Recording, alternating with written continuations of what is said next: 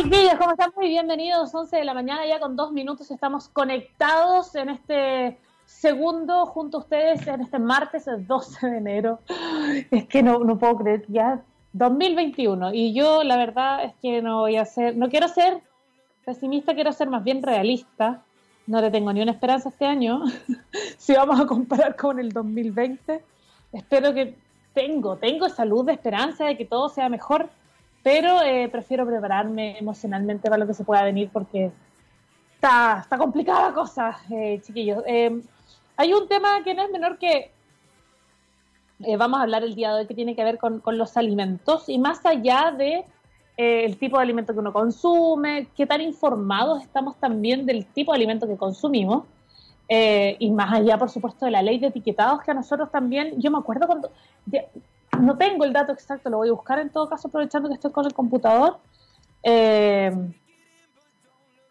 la verdad es que me acuerdo que cuando apareció esta nueva ley de etiquetado fue, fue todo un tema y, se, se discutió harto, que si servía, si no servía.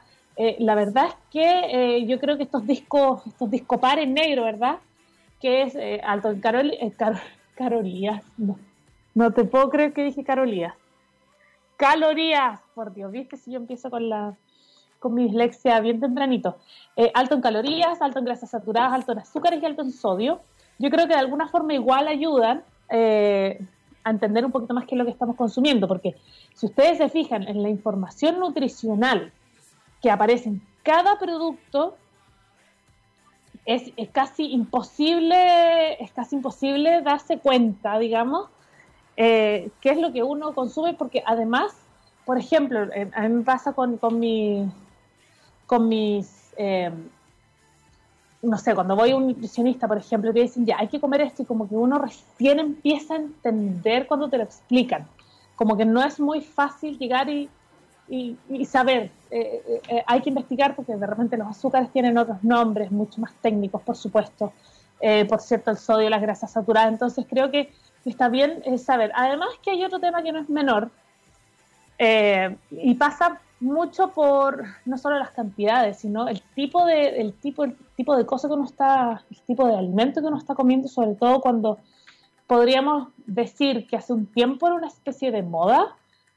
Eh, hoy día llega eso, o sea, como en cualquier parte del mundo, en todo caso, llegó un poco para quedarse. Y estoy hablando de del tipo de comida que uno come, las decisiones que uno toma, es decir, eh, por razones ya sea religiosas, tengo muchos amigos que son vegetarianos, precisamente por eso, hay otros que son veganos que también se han volcado al veganismo, entonces eh, antes en los mismos supermercados existía, o sea, ni un pasillo, pues si había así una cuestión apto para veganos o, apto para vegetarianos, y, ni siquiera, o sea, hoy día podríamos decir que hay tiendas especializadas, pero además son más caras, entonces eh, es toda una, una industria que hay que ir evaluando, que hay que ir viendo cuando uno va sobre todo a otros tiene la posibilidad de viajar, ir a otros países y ver que hay supermercados, cadenas dedicados a eso, es como decir, pucha, que ganas que acá existiera esa misma opción para toda la gente que, ha, tomado ese camino por las razones que sean, ya sea eh, alergia alimentaria o, una decisión personal, ¿verdad?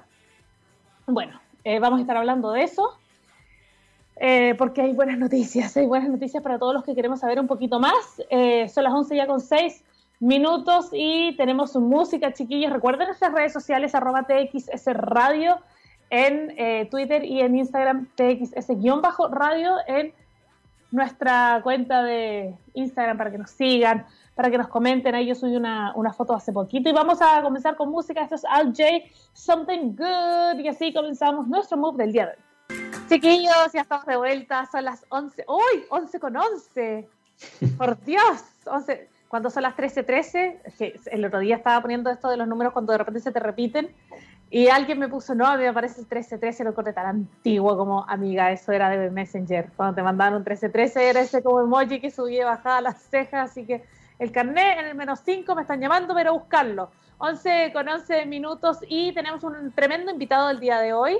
Eh, vamos a hablar de OK to Shop, que es una aplicación para vegetarianos, veganos o cualquier persona que tenga una alergia alimentaria o simplemente ha tomado una decisión de vida. eh, de cambiar sus hábitos de, de, consumo, ¿verdad? De consumo alimenticio. Y para hablar de eso tenemos al creador de OK to Shop, esta aplicación que además, ojo, que te permite escanear un producto para ver sus ingredientes y por supuesto, mejor aún, eso también te ayuda que tú puedas entender cómo están hechos, qué estás consumiendo, etcétera. Y vamos a estar profundizando en eso. Le damos la bienvenida a Sebastián Wilson. ¿Cómo estás, Sebastián? Hola, súper bien, muchas gracias. ¿Cómo estás? Oye, muy bien también. Eh, primero, la salud, ¿cómo va todo? ¿Está todo bien? Sí, impecable. Afortunadamente nos hemos cuidado harto porque yo cuando chico era asmático, así que he tratado de cuidarme lo máximo posible. Sí, y, no, como tú, una, mi hermana mayor tuvo COVID, pero por suerte les dio bastante piola y ya salieron. Y mi suegra también tuvo COVID, pero también por suerte no pasó nada, nada peor. es impactante, nadie está libre. Oye, eh, Sebastián, a cuidarse nomás, eh, por supuesto, a tener todos los resguardos. Hoy día ya la, después del anuncio de ayer del gobierno, ya sabemos que está todo un poquito más estricto. Mm. Eh, pero comencemos nosotros con OK Shop, eh, porque además la historia de cómo nace es muy interesante. Tú estabas tomando una sopa, digamos, y de repente te diste cuenta que algo no tenía un sabor eh, que, era, que era el sabor de vegetales que se suponía que debía tener. Entonces, cuéntanos un poquito cómo parte esta historia con OK Shop y cómo nace esta idea, cómo, se, cómo, cómo es para ti proponer una solución que yo creo que ha sido uno de los grupos más huérfanos eh, que han estado en nuestra sociedad, porque de repente uno dice, sí, soy vegetariana, y te dicen, pero una ensalada César, y tú, amigo, eso tiene pollo, es como, ah, pero tengo pescado, como... Claro. Ah. Entonces, cuéntame un poquito cómo, cómo nació OK Shop. Ya, perfecto. Eh, a ver, parto con un, poco de antecedentes. Yo, eh, bueno, eh, soy computín desde los 14 años. La verdad que aficionado a la programación, vivía en PIR, que no había mucho que hacer imagínate, un asmático en un campo, o sea, lo único que tenía que hacer es estar encerrado en mi casa.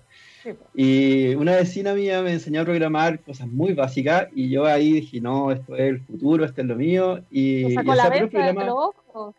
Sí, honestamente, me, me, abrió los ojos y justo un primo también estaba estudiando ingeniería en computación y me presentó Internet cuando todavía no se conocía Internet en las casas, ¿cachai? Eh, entonces, como que de muy chico siempre fui muy, muy tecnológico. De hecho, me pagué mi carrera haciendo páginas web, ¿cachai? Como que siempre muy ligado. Bueno. Sí. Y eh, por cosas de, del amor, en realidad, mi, mi polola me hizo vegetariano, ahora vegano. Después no ah, sé. Bueno, así se supone que se parte en todo caso. Sí, absolutamente. Y eh, a pesar de que, claro, tenía esta conciencia de, de comer vegetariano, qué sé yo, eh, no me alimentaba bien en términos de, comer saludable, ¿cachai? O sea, eh, abusaba... hay, unos límites por ahí bien difusos, claro. Sí, y, eso me gusta dejarlo súper claro porque de repente la gente dice, oye, pero ¿cómo si eres vegetariano, por qué no estáis más flaco? Y es como, padre, los elefantes también son vegetarianos. o sea, ¿qué, ¿qué, querés que te diga? No pasa por ahí. Pero, pero bueno, ¿qué, qué pasó? Que... Em, como buen computín, de repente tengo medio desordenados mis, mis horarios y eso incluye los horarios de, almuerzo, etcétera. de comida. Así es. Y fui a una tienda y me compré una sopa instantánea eh, de vegetales. Pero obviamente al lado había otras opciones. Pues estaba la de camarones, la de pollo, la de vacuno, la de. Ya ni me acuerdo qué otros sabores habían. Eh, pero eso es sobre que viene en polvo, la común y corriente. Exacto. Sí, no, no, quiero decir la marca específicamente, pero es como la más famosa. Ya es como el top of mind donde Sí. la cosa es que abro la sopita, la revuelvo, qué sé yo, espero un rato. Y después cuando la empiezo a probar, siento un sabor súper raro, que está ahí. Pensé que estaba vencida, porque no me, no me sabía a vegetales precisamente. Claro. Entonces, doy vuelta al envase buscando la fecha de vencimiento y cacho que estaban los ingredientes y entre medio decía caldo de pollo. Y fue como, espera, espera, me equivoqué. Hasta como la volví a girar, no, pues si dice que es de vegetales. Y me, hacía memoria como, no, si al lado había una de pollo. ¿Qué, ¿Qué, onda? Como que no podía creer que tuviera caldo de pollo. Como que tuve así como un momento de, estar en blanco. Y lo primero que pensé fue como, ya, bueno, filo, me la voy a comer nomás si ya el daño está hecho pero por suerte no soy alérgico al pollo, porque si fuese alérgico al pollo y me como esto asumiendo que son puros vegetales, estaría de verdad en serios problemas, ¿cachai? Es que es el tema. Eh, eh, ahí, por ahí va la cosa, porque cuando es una decisión tuya y que, bueno, filo, ya tiene lo que tiene y, no hay un efecto negativo eh, que implique ir a, una, un hospital o una clínica o una posta, eh, y que puede estar en riesgo tu vida, tú decís, bueno, ya filo, ya la próxima leeré mejor nomás. Pero es, súper pero es un tema súper grave. Súper grave, súper grave. O, piensa de repente en, no sé, porque tú compras para un tercero, para tu hijo, o para, no sé, para algún pariente, ¿cachai? Y le das una cuestión confiado. Exacto. Casi peor, como que uno preferiría tener ese, ese dolor de guata o, o, lo que sea, ¿cachai? Por haber dado un producto no apto. Exacto. Entonces pensé, pucha, sería ideal y, cacha que loco, sería ideal que alguien tenga, haga una aplicación que me permita saber esto. Como que nunca se me ocurrió que podía hacer yo mismo, ¿cachai? Fue como... Nunca pensé que la solución era tú. eh, y bueno, al tiempo, eh, en la Universidad de Chile se hizo una clase súper interesante, que de hecho se llamaba La Clase, laclase.cl, todavía está la página web. Perfecto. Y la dictaron los fundadores de Corner Shop, de Fintual, de Notco, eh, empresas así bacanes, ¿cachai? y otros rockstar, ¿cachai? Como la Natalia Fuyú, bueno, en fin. La cosa es que en esa clase, la primera de hecho, eh, la hizo Juan Pablo Cuevas de Cornerche. Y una de las cosas que como que dejó súper claro es que nadie está obligado a hacer un emprendimiento, tú puedes tener perfectamente una empresa chiquitita y vivir de eso y bacán, pero si querías ser una startup que realmente se quiera como comer el mundo y, y producir un cambio, tienes que estar 100% enfocado en eso y, no dedicarte a otra cosa porque en verdad la, tarea es bien titánica. Y yo en ese entonces estaba haciendo aplicaciones para terceros, estaba haciendo páginas web, ¿cachai? Y dije, pucha, en realidad... Estaba financiando, básicamente, como lo que te pidiera y quisiera, ya bacán, lo puedo hacer, le doy. Sí, pero no era una cosa que me, que me moviera, que me llenara, que, que, yo sintiera, tiene un propósito como más allá de, obviamente, como decís tú, no morir de hambre, sí, no, no, es algo que me apasiona precisamente, así que había que trabajar en eso, pero no me movía. Y, con esa primera clase fue como, no, ya, ¿sabéis qué? Voy a hacer una locura, voy a gastar todos los ahorros que tengo, voy a vender el terreno que tengo. Mi Maruti no, ese es lo, único que quiero vender, mi autito no. Pero, pero dije, ya voy a echarle mano a todo lo que tengo y me lo voy a jugar 100% en esta cuestión. O sea que si no resulta es porque no era nomás, pero no porque no me quedaron ganas o porque no me atreví. Porque no pusiste todas las fichas, claro. Así es. Así que, nada, bueno, eh, tiré todos los huevos a la misma canasta, obviamente lo conversé con, mi pareja, ¿cachai? Ella me apoyó. De hecho, si no le apoyo a la pareja es re complicado emprender. Y, y le dimos, pues. Y lanzamos la aplicación en, tiempo récord. esto, perdona, Seba? Esto fue en marzo del 2019, que tuve esta especie como de insight de ya, sé que me voy a dedicar a esta cuestión. La revelación, ya. Sí.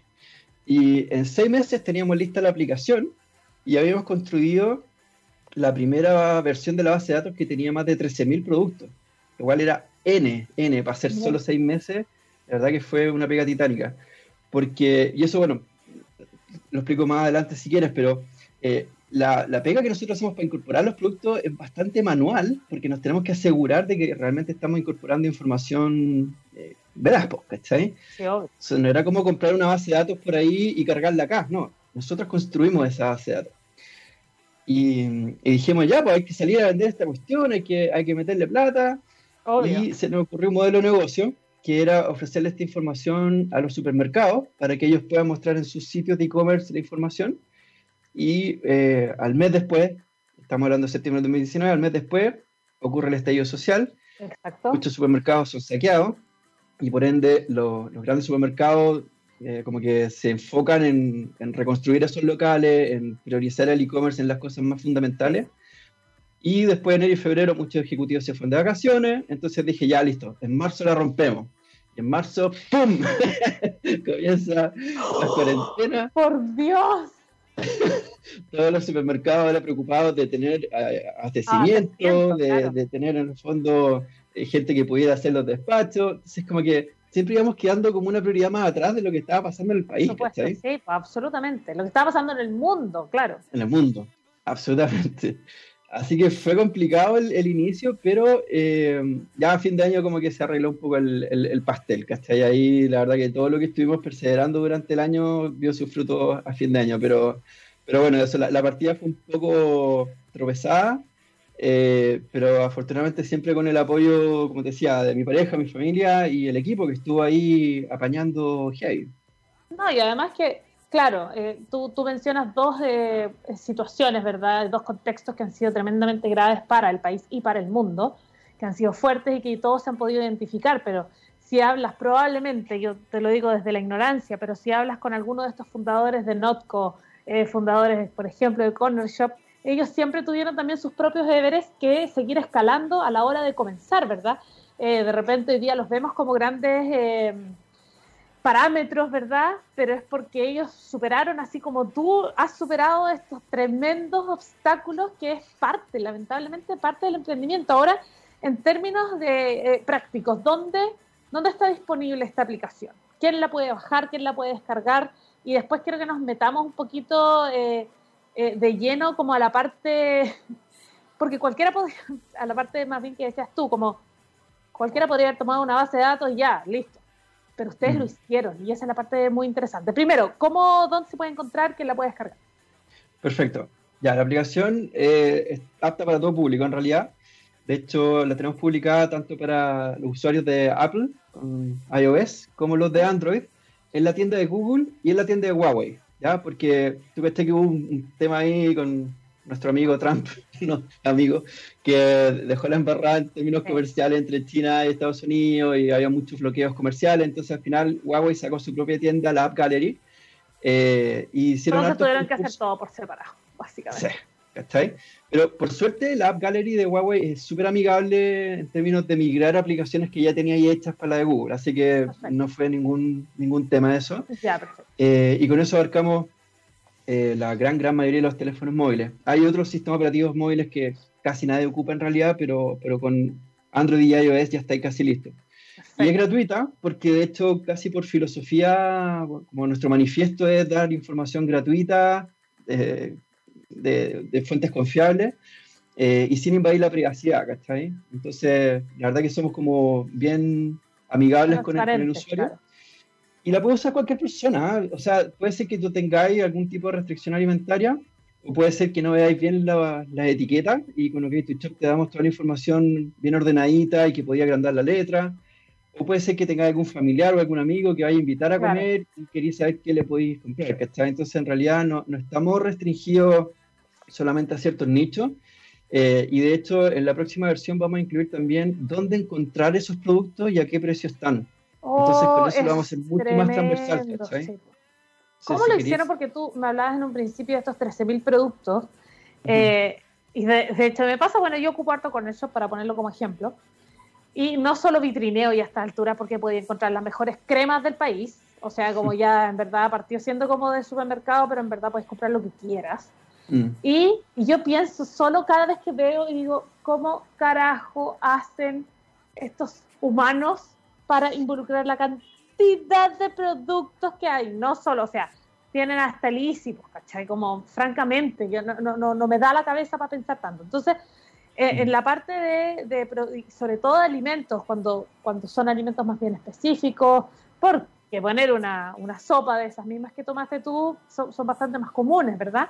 Pero estos son productos mucho más precisos, son productos que hay que seleccionarlos además con pinzas y que, te, que, que además eh, no hay tanta oferta acá, pero 13.000 productos sigue siendo harto. Entonces, ¿cómo, ¿cómo fue esa parte para ustedes?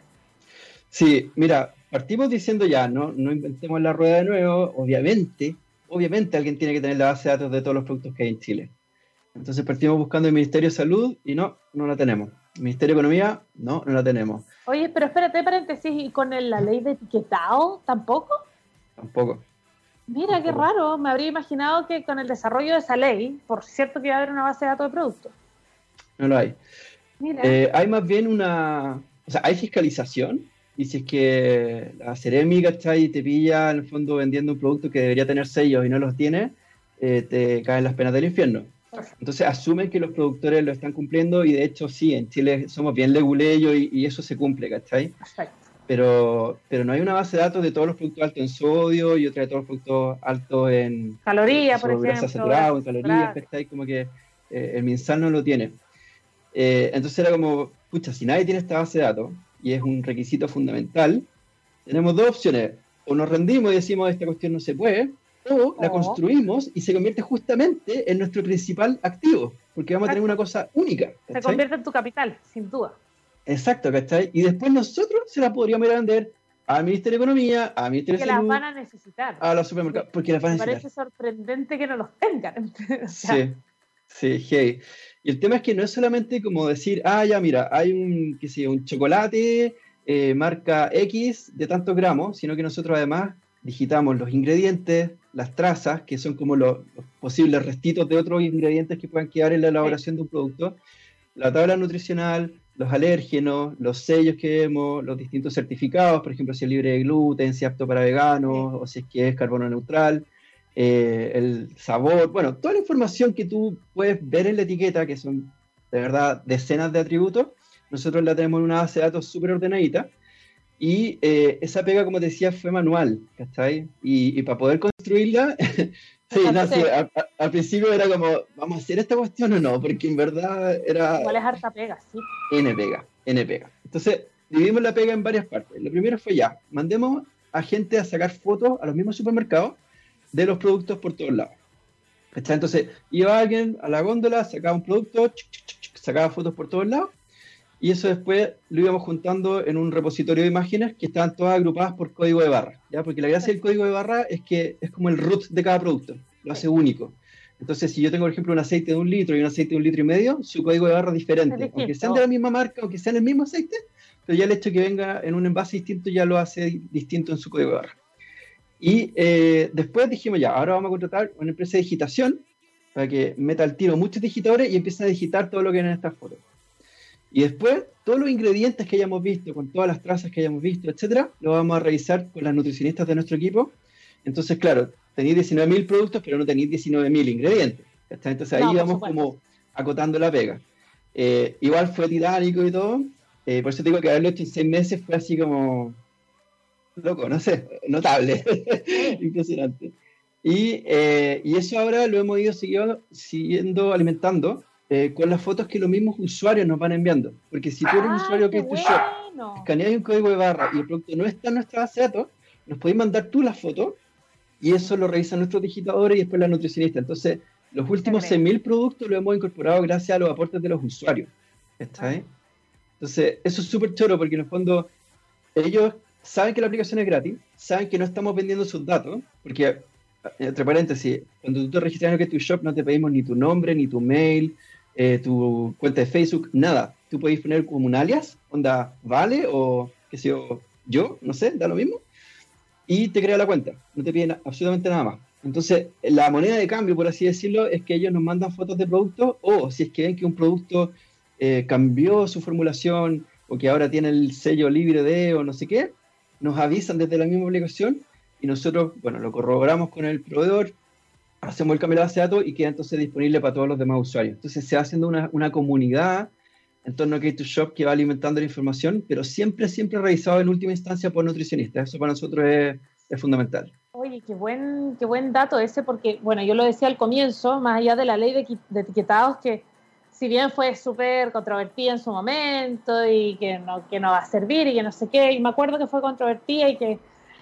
que fue polémica, eh, yo te quería preguntar más bien desde el punto de vista del consumidor, porque tú partiste esto como un consumidor completamente desilusionado de lo que te ofrecieron, lo que te dijeron que era y resulta que no era. Entonces, eh, ¿cómo crees tú, desde el punto de vista de la ley de etiquetados, ¿Cómo crees tú que ha ayudado al conocimiento del consumidor? Hoy día el, consumidor sabe un poquito más eh, de lo que se está metiendo a la boca, digamos, o, o realmente no, no, quizás la ley no ayudó mucho, solamente te dice qué cosas altas en grasas saturadas, mm. ya. Pero, ¿tú crees que el consumidor está un poco más educado en ese aspecto? Mira, te voy a hablar desde mi percepción, porque nosotros no hemos hecho un estudio como que tu shop para evaluar esto que, tú me preguntas, pero, pero mi percepción es que depende del, grupo etario al que tú le pregunté y, del ciclo de vida en el que esté esa persona. Porque si yo soy un cabro joven y veo cuatro sellos, digo, bacán, más rico todavía. Claro, casi tiene más sabor. Sí, que como, mientras más sellos, mejor. Eh, pero si tú estás comprando un producto que es para tus hijos, probablemente sí te importa mucho que tenga pocos sellos. Claro. O sea, si tenéis que enviarle una colación que tenga cuatro sellos y una que no tiene sello, prefiero mandarle una colación sin sello. Eh, Lo mismo si estáis comprando con una persona mayor, que estés como ya no, sé que le dijeron que se cuidara el sodio, no le voy a comprar una cuestión alta en sodio a mi abuelito, ¿cachai?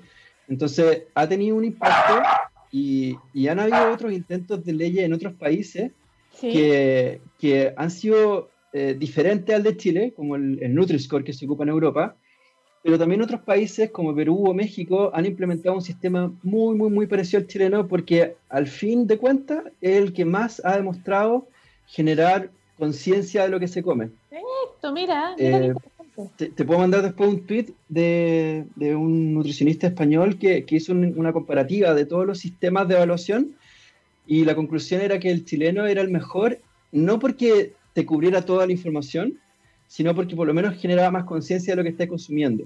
Y te lo significa. Me pasa un poco, Seba, que de repente yo misma, yo soy bien matea para leerme la tabla nutricional y todo, y de repente digo, ¿qué carajo es esto? Sí. ¿Qué porque además está escrito en su, muchas veces está escrito en su, en su idioma técnico, ¿no? Y de repente la glucosa de no sé qué cosa, el, te estoy inventando en verdad, no, no, idea que eso es azúcar, ponte tú. Y finalmente, eh, el común del ser humano probablemente no va a saber. Entonces, eh, me, pasa que no sé si, si la ley de etiquetados ayudó a generar esa conciencia o finalmente para entender qué cosa tiene cada producto, igual nos falta un poquito. Nos falta mucho, ¿no? De todas maneras. Pero como te decía, yo siento que sí ayudó, es incompleta, pero el problema es que si la hacís más completa, la hacís más compleja y ya tendría que poner más cosas y la gente al final, ¿qué va a pasar? Va a terminar pasando por alto toda esta información. Entonces, mientras se mantenga escueta, va a servir de algo. Eh, por ejemplo, en Europa se implementó una cosa, como te había dicho antes, que se llama el Nutri-Score, que es poner una letra A, B, C, D, E, eh, igual que los refrigeradores, los microondas, que la A es como lo mejor, ¿está? En, lo, en, lo, salud. Lo estoy googleando acá. Nutri-Score. ¿Cómo funciona el nuevo semáforo que tienen de alguna forma? Eh, tiene colores incluso ya, perfecto. Exacto. Entonces uno entiende, ah, si es letra A, obviamente es mejor para mi salud que uno con letra E. Pero el problema es que el Nutri-Score, eh, como cualquier cosa que tú quieras medir con un único parámetro, es como medir a la gente solo por su altura o solo por su peso. Hay factores. Exactamente, entonces juntarlas todo en una única métrica siempre va a dejarte más afuera. ¿Y qué pasó con el Nutri-Score? Que, por ejemplo, eh, el aceite de oliva marcaba peor Nutri-Score que una Coca-Cola Light, porque era alto en grasa. Y era como, estableciendo que si es aceite, obvio que va a tener grasa, ¿cachai? Y la Coca-Cola no tenía azúcar, no tenía grasas, no tenía, ¿cachai? Entonces, Pero no está lleno de colorante, está lleno de otras entonces, cosas. Exacto, entonces, ¿qué, ¿qué, hicieron en España? Dijeron, ya, ok, el Nutri-Score no aplica para los aceites de oliva. Ah, pero espérate, tampoco para el jamón serrano. Y en Francia dijeron, bueno, pero entonces tampoco para los quesos. Para los quesos. entonces, al final, igual como que lo terminaron adaptando a lo que le convenía a cada uno. Y la gente se confunde porque puede ser que sea Nutri-Score A, porque es muy bajo en calorías, pero quizás este otro que tenía más calorías te aportaba mucho más proteína. Entonces, ¿qué es mejor? Exacto. ¡Ay, qué difícil! Es súper difícil. Por eso los chilenos se implementó y se acepta como, entre comillas, lo mejor, porque mira, no te voy a decir si es mejor o, no que otro, pero ojo que es alto en calorías, ¿está ahí? Velo. Obviamente, un te, estoy avisando, te estoy avisando. Y es alto en calorías respecto de lo que tú puedes encontrar en la naturaleza. Ese es un poco el objetivo detrás de los sellos chilenos. No es que sea alto en calorías y que por muy chiquitito el pedazo de chocolate que te comáis te va a disparar la, glicemia al cielo, sino que eh, si tú encontraras esto como una fruta, nunca va a tener tantas calorías como este pedacito de chocolate, es la misma proporción. Por eso los sellos se hacen en función de los 100 gramos los 100 ml. Perfecto. Oye, Seba, eh, son las 11 con 35 minutos. ¿Te parece si hacemos una pausa musical? Vamos a escuchar música y volvemos porque está muy interesante esta conversación. Creo que nos metamos de lleno ya eh, a los desafíos que tuvieron desarrollando la aplicación. Bueno, hay mucho más. Nos vamos a ir a la música. Esto que viene a continuación es Jack White, Missing Pieces, y volvemos a nuestro mood.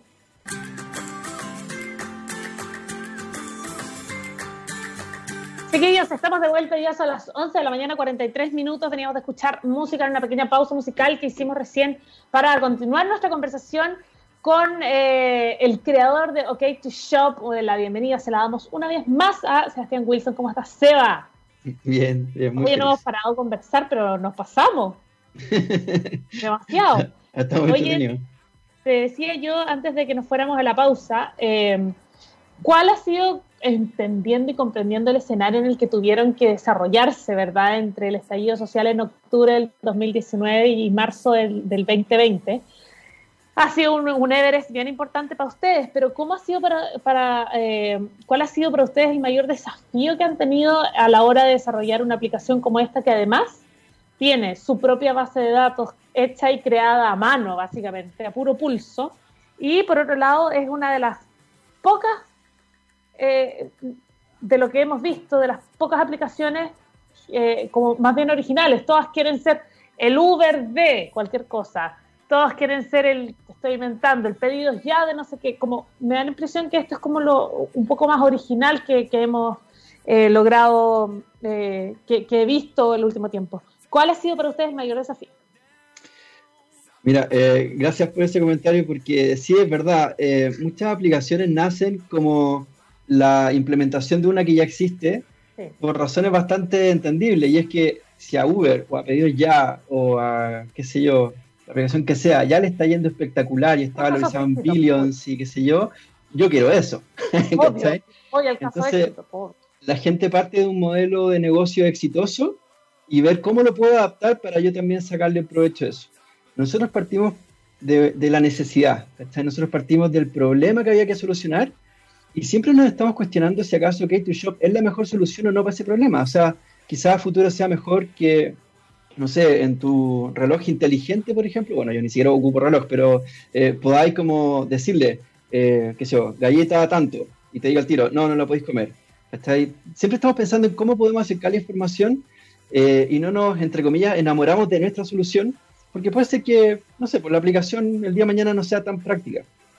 Y y también partimos de otro, de otro tema que para nosotros también era importante resolver, y era de que ya estábamos súper aburridos de esta sobreexposición de los datos personales a aplicaciones que en estricto rigor no los necesitaban, ¿cachai? O sea, pedirte tu fecha de nacimiento, tu root, cosas así, era como, ya, ya, ya sé que ellos van a vender mis datos y que esto les sirve para fines estadísticos. Es que yo creo que no todo el mundo sabe.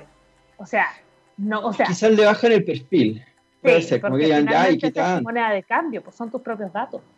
Claro, ¿cachai? Y, y yo que he trabajado en áreas eh, de datos, ¿cachai? De retails importantes, eh, sé lo que se puede llegar a hacer con eso y, y siento que cuando estoy hablando de, de tu salud o de, tu estilo de vida, eh, ya estamos cruzando una línea que, que, que, ya es totalmente privada, ¿cachai?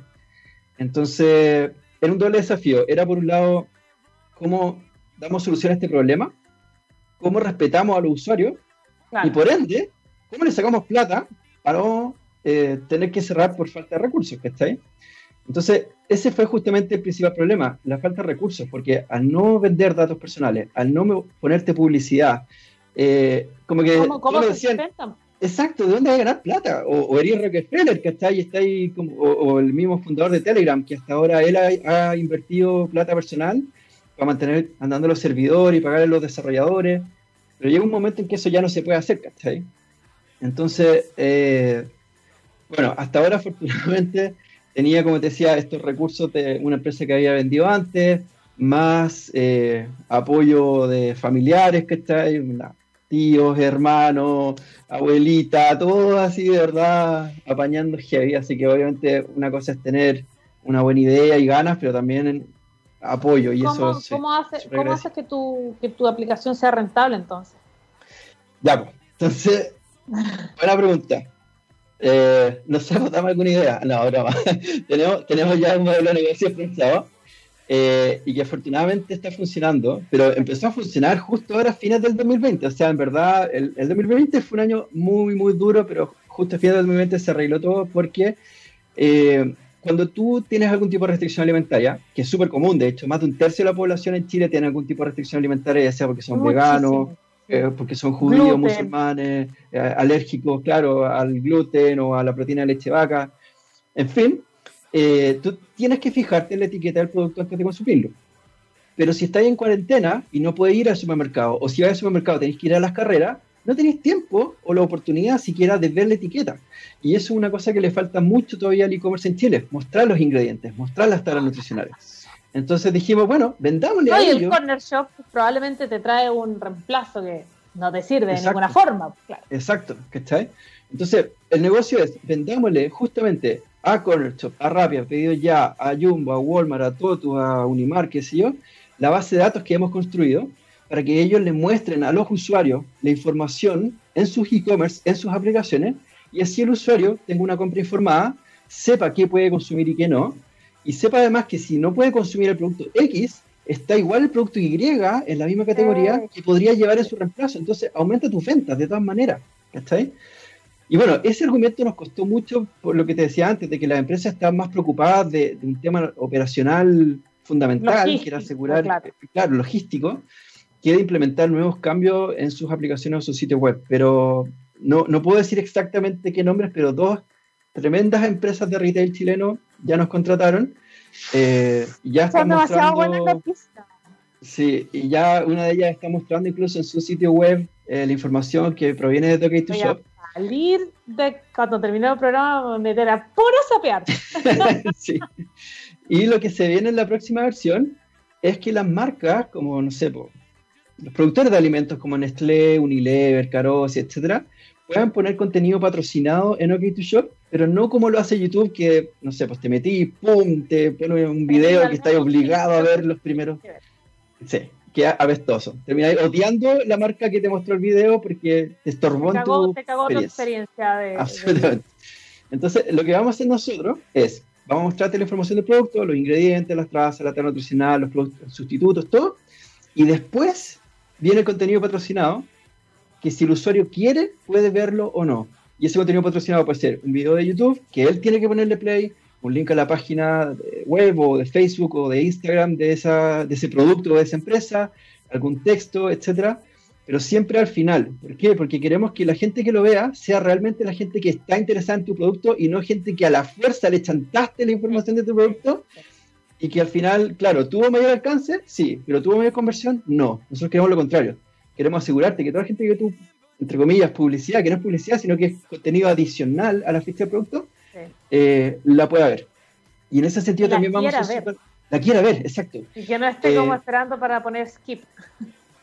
Exactamente, ¿cachai? Porque imagínate, no sé, pues si yo me meto a, ver la galleta X y me empiezan a aparecer publicidad de los chocolates, no sé cuánto, tú decís, ¿qué es esto? ¿Cachai? Yo estaba buscando información de galletas. o incluso si te aparecen de galletas de otra marca, tú también empezás como, oye, pero yo quería ver de esta galleta, ¿cachai? Entonces, sobre todo si es un producto nuevo, a mí por lo menos, y yo creo que a mucha gente le interesa saber qué es lo que dice el productor, porque obviamente en la etiqueta no te cabe todo lo que podría oh, decir de ese producto, ¿cachai? Pero si eso lo acompañáis con un video donde sale, no sé, eh, algún nutricionista o algún famoso diciendo, oye, este producto es súper bueno, eh, eh, es muy rico y, no sé, le encanta a toda nuestra familia y muestran a la familia feliz, no sé, ¿cachai? Eso ya fue decisión del consumidor, ¿cachai? Eh, entonces queremos que las marcas tengan esa, esa posibilidad de tener un contacto más directo, pagando por este contenido patrocinado, pero también respetando que si esa marca no quiere pagar, la competencia no puede ocupar ese espacio para poner publicidad en sus productos. Entonces así siempre mantenemos al usuario en el contexto de lo que buscó. ¿Es publicidad? Sí, pero es contenido patrocinado porque la marca quiso ponerlo, así como te aparece de repente un tweet patrocinado o un resultado patrocinado en Google, en función de lo que tú buscaste. ¿Cachai? Así que, el algoritmo sea más personalizado, digamos. Absolutamente, personalizado y respetable con el usuario.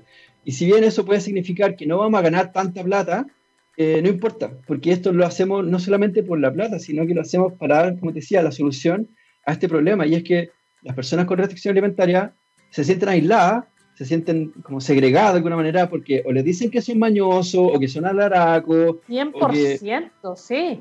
¿Cachai? Y es como, loco, es mi religión o es mi estilo de vida o es mi salud. ¿Cómo no entendís que si tú te comís un pan tostado y dejáis las migas en mi plato, yo que soy celíaco me puedo intoxicar con una miga de pan?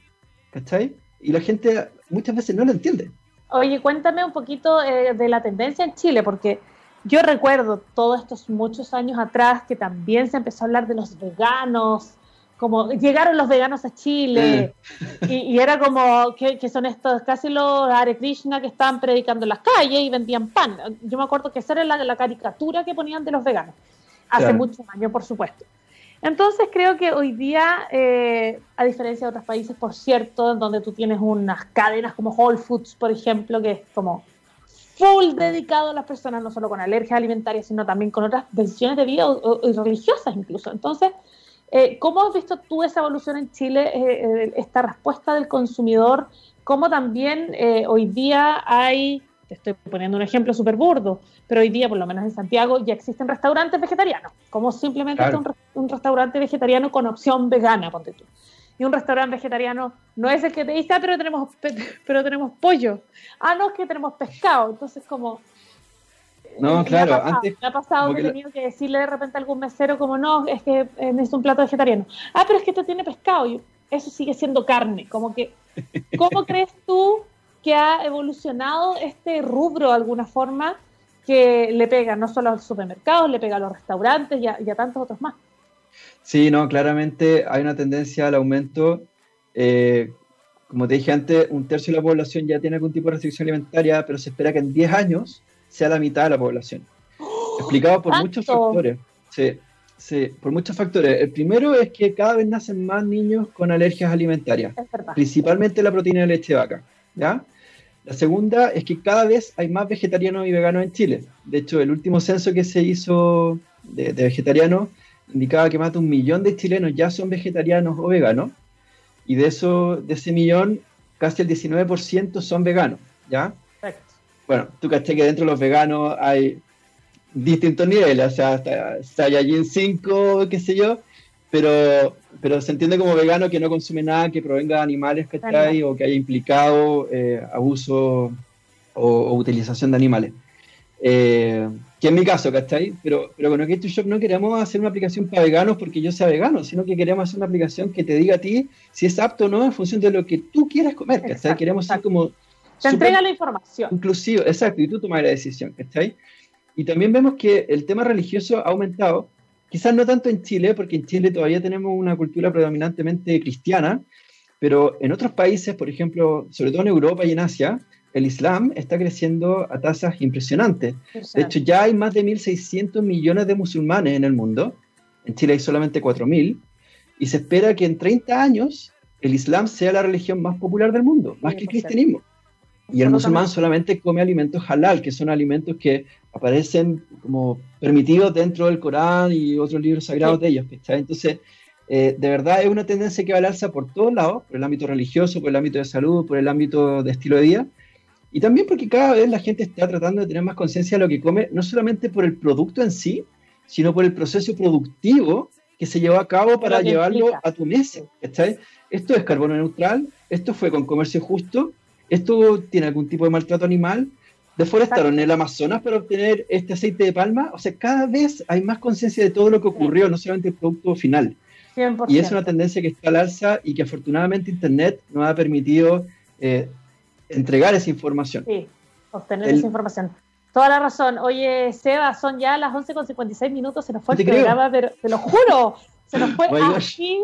Oye, demasiado entretenida la conversa contigo. Eh, quedas invitadísimo, por supuesto, para que vengas en otra oportunidad y seguimos profundizando, porque este es un tema además que está súper asociado a la, a la, tecnología, a nosotros nos interesa mucho, está asociado también con, con el e-commerce, sin ir más lejos, y también el desarrollo de una ciudad inteligente y tomar decisiones inteligentes como esta. Entonces, queremos eh, agradecerte por haber estado acá con nosotros, muchas gracias, darte, por darte el tiempo de estar acá y nada, mucho éxito para lo que se viene. Estamos recién partiendo en 2021, así que mucho, mucha mierda, mierda. Igualmente, muchísimo éxito en todo. Y, gracias por la oportunidad, verdad, feliz de hablar todas las veces que quieran. Fantástico, quedas completamente liberado, o sea, muchísimas gracias. Nos vemos. Listo, cuídense, chao, chao. Chao, chao. Y nosotros, chiquillos, ya 11 con 57 minutos, terminamos nuestro move del día de hoy. Nos vamos con esto es Yeah, Yeah, Yes Maps. Y así nos vemos el próximo jueves con mucho más. Chao, chao.